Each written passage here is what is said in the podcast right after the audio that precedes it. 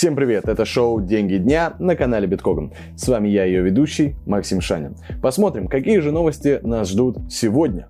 Поехали!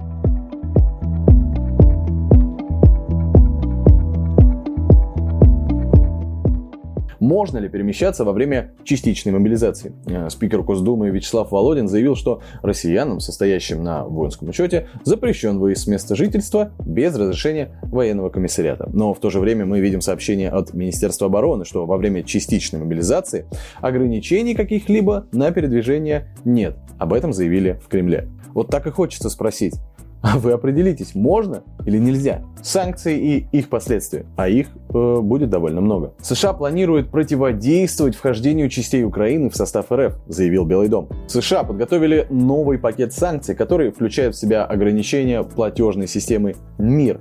Также санкции затронут агентство по страхованию вкладов, НКЦ и РНД, а также отключение банков от системы SWIFT.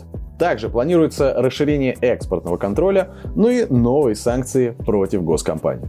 А вот Евросоюз может запретить россиянам переводить любые средства в европейские криптокошельки в условиях новых санкций. Если такое произойдет, то Binance снизит лимит для граждан РФ с 10 тысяч евро до нуля. Издание Euroobserver ознакомилось с внутренними документами ЕС о подготовке санкций против Российской Федерации. Евросоюз может ввести запрет на импорт э, икры, водки и сигарет. Под запрет также могут попасть бритвенные станки, мыло, полупроводники и детали для авиастроения. После аварии на Северном потоке, возможно, не только экономическая катастрофа, но еще и экологическая, сообщает Bloomberg. По оценкам Германии, в результате подрыва трубопроводов в атмосферу было выброшено более 300 тысяч тонн метана, а это один из самых мощных парниковых газов. К примеру, такое же количество газа будет иметь такое же влияние на климат в течение следующих 20 лет, как ежегодные выбросы от 5 миллионов автомобилей. В экономическом смысле, по некоторым оценкам, причиненный ущерб настолько велик, что инвестиции, которые были вложены в Северный поток-2, можно полностью считать потерянными. Тем более уже известно и о четвертом подрыве трубопровода. А, если учесть тот факт, что Северный поток находится в соленой воде, и если его не починить в короткие сроки, то последствия уже могут быть необратимыми. А что в России? Центробанк готов вернуться к публикации отчетности банков с 2021 года в сокращенном виде.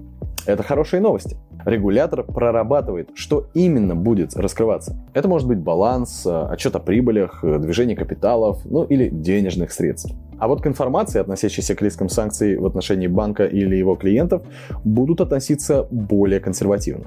И еще про Центробанк. Там начали формировать списки сотрудников, претендующих на бронь от частичной мобилизации. В каждом банке из топ-5 под мобилизацию попадают потенциально не менее тысячи сотрудников, выяснил коммерсант. О том, как скажется частичная мобилизация на поставках в Россию продукции с помощью механизмов параллельного импорта, пишет коммерсант.